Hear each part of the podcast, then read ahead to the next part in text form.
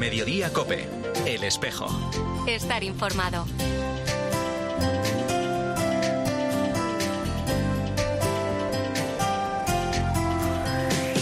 La una y 33 minutos, ¿qué tal? Bienvenidos al tiempo del espejo en Mediodía Cope en este 26 de enero. A esta hora, como cada viernes, te cuento la actualidad de la Iglesia de Madrid, el saludo de Mario Alcudia.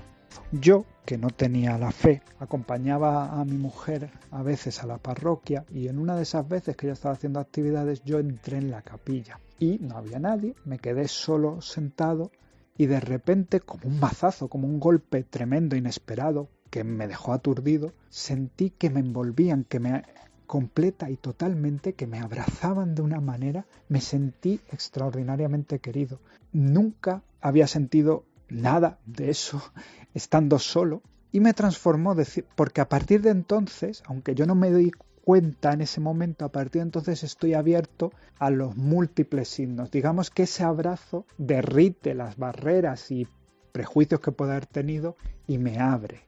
Es Javier, judío converso de 44 años, que el pasado domingo recibía los tres sacramentos de la iniciación cristiana en la parroquia Nuestra Señora de Flor de Carmelo, en el barrio del Pilar, una celebración que presidía el cardenal José Cobo. Hablaba Javier del origen de su conversión, todo a raíz de acompañar a su esposa Cristina a la parroquia. Fue entonces cuando comenzó a entrar en la capilla donde está el sagrario y allí comenzó a hablar con Dios, sintiendo cada vez más esa necesidad de estar con el Señor. Oraciones matutinas que también comenzó a dirigir a la Virgen María. Dice que tiene la tranquilidad y la certeza que le da el saber que ha hecho lo que el Señor le ha pedido, porque han sido cuatro largos años de discernimiento en los que ha visto infinidad de señales que le iban confirmando su camino. En ese paso al catolicismo del domingo le acompañaron como padrinos su esposa Cristina y el padre Román, carmelita de la parroquia. Javier resume en tres palabras la celebración del domingo pasado.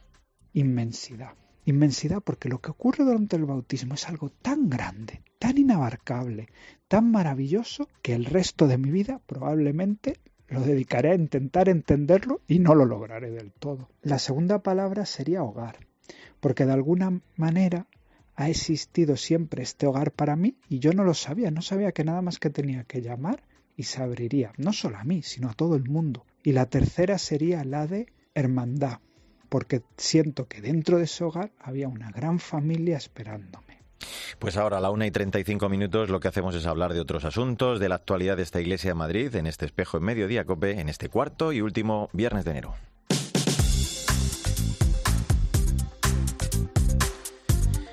Comenzamos el repaso a la vida de nuestra archidiócesis. El arzobispo de Madrid participaba ayer en la Catedral de la Almudena en la clausura de la Semana de Oración por la Unidad de los Cristianos. Fue con una celebración en la que predicó el pastor luterano de la Community Church of Madrid, el reverendo Ramiro Arroyo.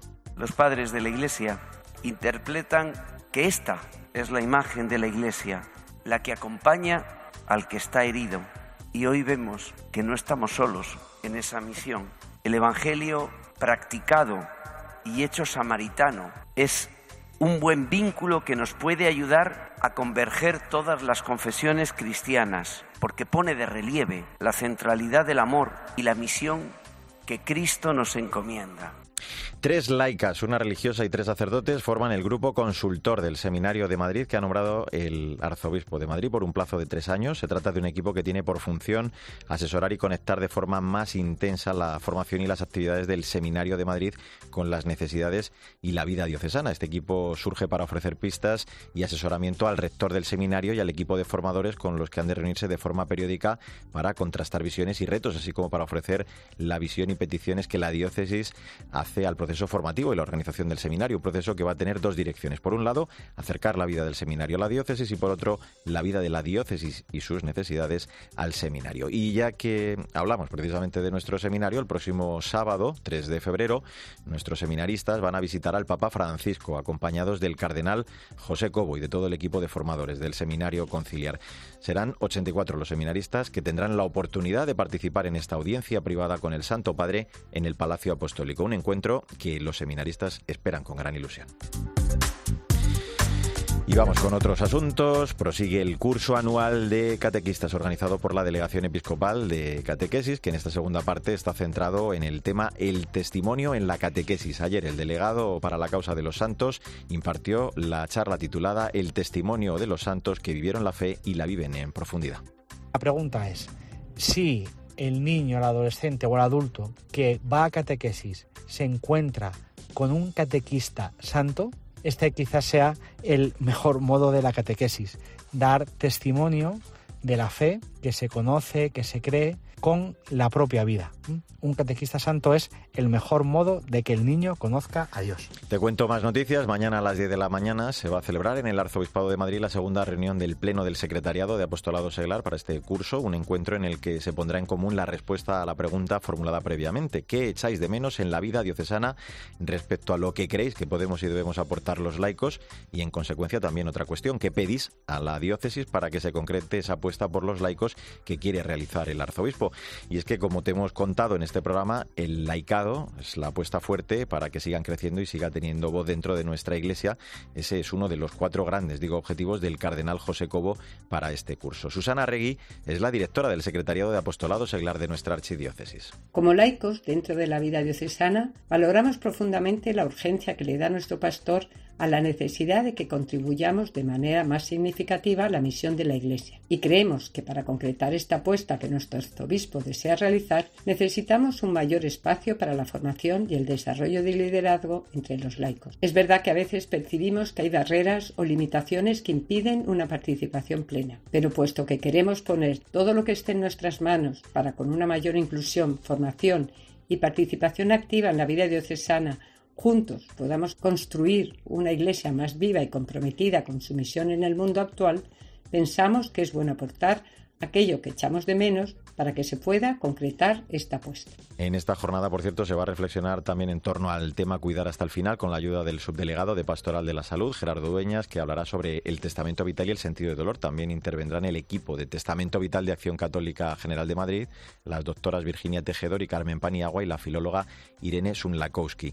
Y una noticia más, comparto lo que soy es el lema elegido este año para el encuentro diocesano de infancia misionera que va a tener lugar mañana en la parroquia del Sagrado Corazón de Jesús. Una jornada en la que van a participar más de 200 pequeños de 7 a 12 años. Este año van a contar con el testimonio de la misionera comboniana Expedita Pérez, que ha trabajado en zonas de conflicto y que les va a contar el trabajo que ha realizado con los niños en Gaza. El delegado episcopal de misiones, Manuel Cuervo, nos explica el objetivo del encuentro. Queremos que los niños que viven la infancia misionera profundicen en su ser misionero allí donde el Señor les ha puesto, con su familia, con sus amigos, que conociendo la infancia misionera y conociendo este año el lema Comparto lo que soy, sepan que ellos tienen muchos dones y talentos que pueden compartir con todos los niños y que también pueden compartir la oración con aquellos niños que no conocen a Jesús en territorios de misión. Bueno, pues así hemos llegado a la 1 y 41 minutos. Enseguida vamos a hablar con el párroco de San Ramón Nonato en Vallecas, José Manuel Orcajo, que ha presentado esta semana semana su nuevo libro, Diamantes Tallados, Historias de Mujeres Luchadoras, editado por Palabra, siete duras historias, siete duros testimonios en las que Dios ha sido el hilo conductor, resucitándolas a una nueva vida. Ya mismo te lo cuento con detalle en este espejo de Madrid, en Mediodía Cope. En Mediodía Cope, el espejo. Estar informado.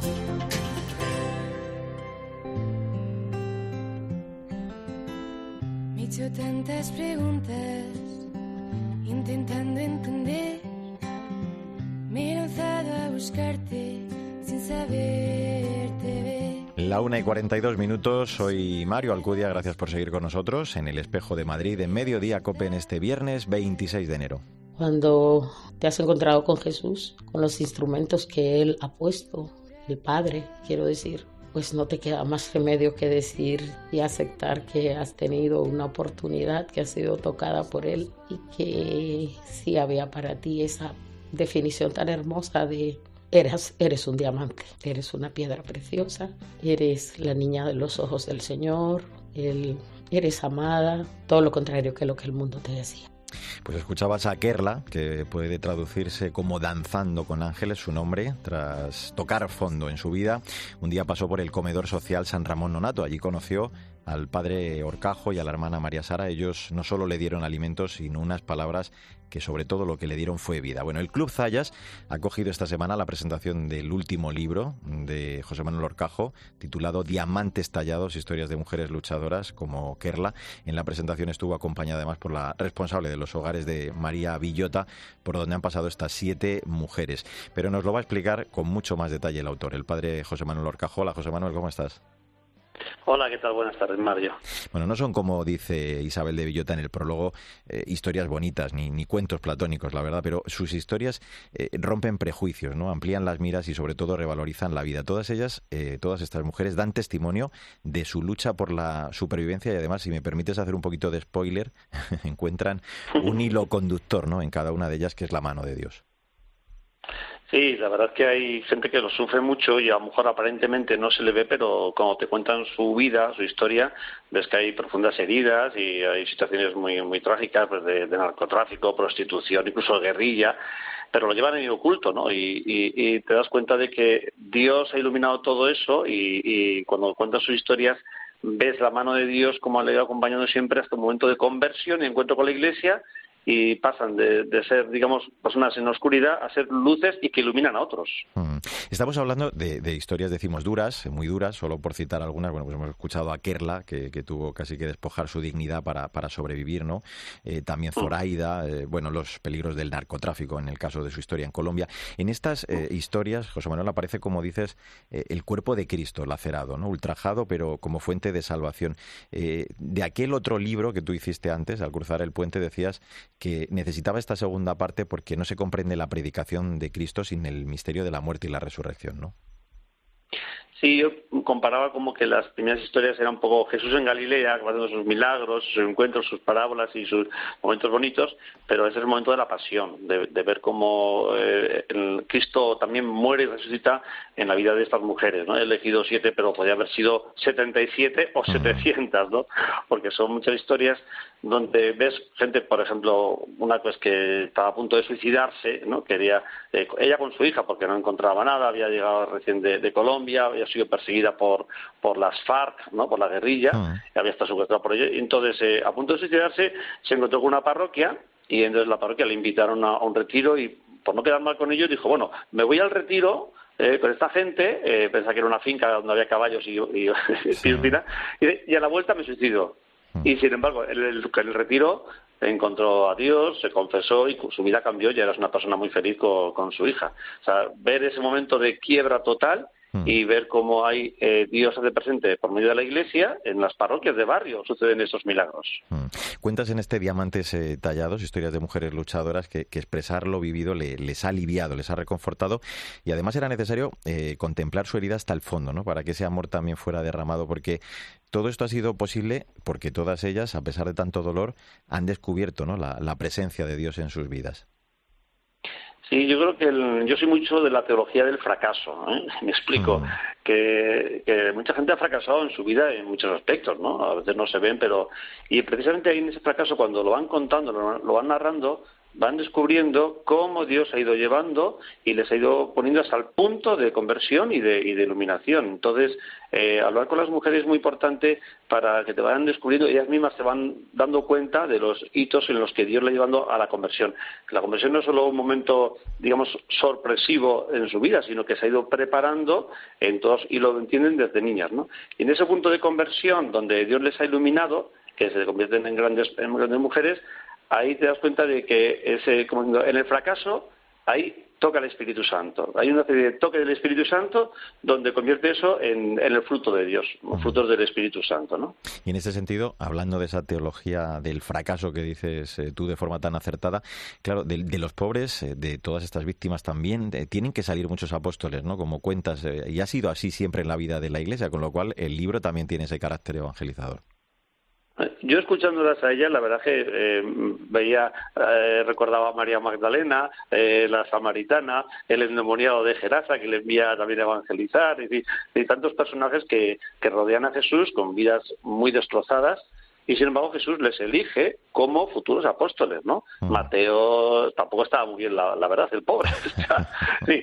los pescadores estaban ahí oprimidos y enfrentados entre ellos, y Jesús sabe recoger esas historias llenas de dramatismo y los lleva a ser apóstoles. Entonces yo creo que efectivamente de, estas mujeres, pero digo mujeres, podrían ser hombres también, eh, de esas heridas eh, la luz de Cristo les convierte en apóstoles, apóstoles que comprenden mejor a las personas heridas y se convierten en una, digamos, una iglesia que acoge y porque sabe comprender bien de qué estamos hablando cuando hablamos de las heridas. Mm. Te hago una más. Eh, en el fondo, descendiendo a esas periferias, lo que has encontrado, dices insospechadamente, son diamantes tallados, porque a pesar, bueno, pues de tanto dolor sus vidas se forman, ¿no? Así lo comentas un coral de esperanza. Eh, gracias a Dios ellas han rehecho sus vidas, han sido capaces de, rehacerlas. Por eso también eh, sus heridas son luminosas, ¿no? Son un faro, creo que lo dices así, de, de esperanza, ¿no? Un resplandor en la oscuridad. Sí, yo creo que precisamente ellas se dan cuenta de que han encontrado un amor de Dios especial eh, precisamente en todas esas heridas eh, han encontrado un amor de Dios especial. Entonces, como que no lo viven como una especie de como de qué me ha pasado a mí, que cuánto he sufrido, o sea, no no se quejan, sino que van descubriendo de que a mí eso me ha hecho encontrar a Dios. Una de ellas, por ejemplo, eh, que lleva en la prostitución muchos, muchísimos años, incluso era la madame de una casa de citas, ¿no? Hmm. Pues eh, pasó un día, se encontró una procesión, digamos por, sorpresa, y fue siguiendo la, era la procesión de, Cristo de los del Señor de los Milagros, que hacemos de la parroquia, siguió la procesión, llegó a la parroquia y allí se confesó, el sacerdote se quedó asustado un poco y decidió cerrar la casa de citas y ahora es una persona que adora al Santísimo y de una, de una, un corazón especial y nos ayuda mucho en el comedor. Es una voluntaria que ama mucho al Señor. Pues menudo testimonio. No son biografías ni testimonios, sino unas confesiones al estilo de San Agustín. En estas páginas pues se puede ver la crudeza del pecado del mundo, la gravedad de la oscuridad, pero por supuesto la salvación de Dios. Hace falta descubrir la acción del Espíritu a través de estas vidas heridas en medio de la depravación. Siete historias de mujeres que se han convertido en esos diamantes tallados, historias de mujeres luchadoras, el nuevo libro del sacerdote José Manuel Orcajo, al que le agradezco muchísimo el que nos haya acompañado, editado por palabra, por cierto. Gracias, José Manuel. Un abrazo muy fuerte. ¿eh? Un abrazo a todos. Pues así hemos llegado a la una y 50 minutos, recta final de este espejo de Madrid en mediodía COPE en este 26 de enero. Y hacen falta gentes como tú en el mundo que en tu ambiente, en tu trabajo, en tu familia, en el lugar donde haces tu vida, en el sitio donde te diviertes, seas un hombre entero, regio, agradable y cristiano. ¿no? Que todo eso espera de ti. Pues escuchabas al fundador del Opus Dei, San José María Escribá de Balaguer. Algunos jóvenes de la prelatura en todo el mundo han puesto en marcha Youth, un proyecto, un proyecto, dicen, para bueno, pues poner en palabras las inquietudes de, los jóvenes. Entre esos grandes temas que surgieron en sus reuniones han encontrado asuntos como el noviazgo, la doctrina social de la Iglesia o la vida en familia, que van a ser, digamos, los ejes transversales del trabajo, todo para tratar de brindarles esas herramientas que les permitan llevar a cabo la misión que Dios les encarga en la Iglesia. Vamos a charlar de todo ello con Rosario Meneces. Ella es una joven portuguesa. Hola Rosario, ¿cómo estás? Hola, buenos días. Buenos días. Una iniciativa que em, decimos se ha inspirado en el carisma de la prelatura y en el papel esencial ¿no? que los jóvenes han tenido en, su desarrollo desde que San José María eh, lo fundase con tan solo 26 años. Eh, pues para reflejar digo ese carisma particular desde esa especificidad, ¿no? lo de ser cristiano también en medio del mundo. Sí, exactamente. Eh, pues Youth, como, como acabas de decir, es al final una línea de comunicación eh, del Opus Dei para jóvenes que, como decías, pretende dar respuesta a sus inquietudes, a sus dudas, necesidades y, efectivamente es algo que muy de la esencia, que mira mucho al núcleo del Opus Dei, porque es, en primer lugar, Dios ha elegido a un joven para fundar a una institución de la Iglesia, a San José María. Como decías, tenía 26 años no sé, eh, muchos de nosotros con 26 años estamos mm. buscando un piso, eh, poniendo las bases de nuestra vida y San José María está poniendo las bases del Opus Dei. Y luego también para eso se podría haber apoyado, había podido pedir ayuda a, gente experta, a gente que hubiera montado otras instituciones, etcétera, mm. y no, se apoyó en sus amigos, que eran jóvenes como él, universitarios. Y por mm. eso, como la juventud siempre ha sido algo muy esencial y muy de la raíz del Opus Dei, ese proyecto también quiere eh, reflejar un poco eso. Mm. El, objetivo, lo decías tú, es eh, hacer de Yud una línea de comunicación para, para los jóvenes, eh, bueno, pues de modo que puedan también conocer, acercarse a San José María, porque claro, su mensaje es de enorme actualidad en nuestros tiempos, ¿no? Él les hablaba sin tapujos, con gran claridad, esa radicalidad que involucra la vida entera y que le da sentido, y eso en el fondo también es, es lo que buscáis, ¿no? vosotros. Sí, exactamente. Bueno, por una parte, eh, es un proyecto que pretende llegar a cualquier joven, eh, sea cual sea su posición o su relación con la fe. Eh, conozcan la Iglesia, conozcan o no el Opus Dei. Eh, pero sí, efectivamente, pretende eh, llegar ahí donde están y, responder a sus necesidades en muchos, con relación a muchos temas. Eh, claramente no podemos hacer esto eh, sin hablar de, de San José María y no sé yo a nivel personal hay cosas que, ha dicho hace casi 100 años y que creo que siguen aportando. No sé, todo lo que te preocupa cabe en una sonrisa. Eh, haz lo que debes y está en lo que haces. O sea, cuando ha sido más difícil estar en lo que hacemos en el siglo XXI, ¿no? Mm. Eh, y sigue siendo muy actual todo lo que dice, aunque no lo veamos tan directamente como quizá muchos hayan podido verlo. Claro, escuchándote, eh, podemos decir que esto es la versión 3.0 eh, de la Academia Día, ¿no? De, hecho, el lanzamiento se ha hecho al coincidir con los 90 años también de ese proyecto que tuvo San José María para empezar el Opus Dei, para preparar el ingreso en la universidad, bueno, y algo más, porque es ese lugar donde deben formarse, donde debéis formaros en lo académico, en, lo profesional también, pero también sin abandonar, ¿no? Ese crecimiento espiritual y cristiano. También eh, se pretende de alguna forma todo ello. Justo. Eh, nos, hacía, nos hacía ilusión empezar o lanzar el proyecto en esa fecha, eh, porque al final lo que empezó en, una, en un pequeño piso en Madrid ahora se extiende por, por muchos otros países, porque al final lo que, como decías, lo que explicaba San José María sigue siendo actual, en parte también por, por la actualidad de su mensaje con relación al estudio y al trabajo. Y, y efectivamente el proyecto va en la línea de dar herramientas, explicar de qué modo uno puede servir y crecer como persona y servir a la sociedad con eso que tiene entre manos, ya sea ingeniería, filosofía o literatura, ¿no? Pero mm. realmente lo que hacemos con lo que tenemos es como podemos aportar Decíamos que, la clave es llegar a los jóvenes, eh, darles también, como pide el Papa, ¿no? El, protagonismo. Esto es también una forma de esa sinodalidad, de ese caminar juntos, eh, pues bueno, preguntando los porqués, los para qué, ¿no? Vuestras inquietudes. Desde ahí, de hecho, es desde donde, bueno, pues habéis establecido esos ejes de los que yo hablaba al principio, ¿no? Desde contenidos enfocados a noviazgo, asuntos doctrinales, claro, porque las sensibilidades son también muy distintas en función del lugar del mundo donde vive cada uno de vosotros. Sí, exactamente.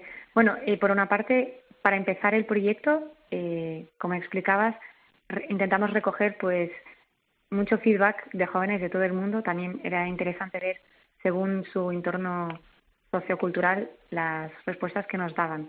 Pero al final sí que siempre hay algo común que es cómo qué, va a dar sentido a mi futuro, que al final es lo que define a un joven, alguien con futuro. Y, y esas respuestas las podemos encontrar de muchos modos.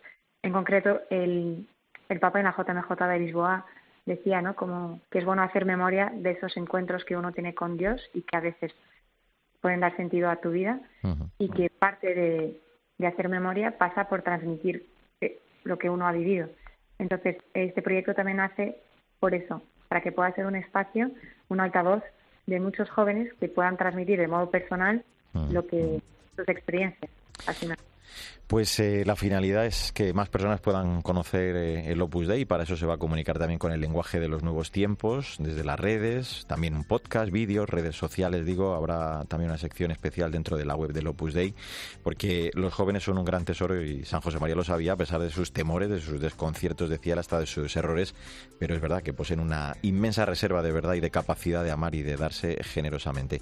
Pues eh, Rosario, yo te agradezco muchísimo el que nos hayas acompañado en en, este espejo.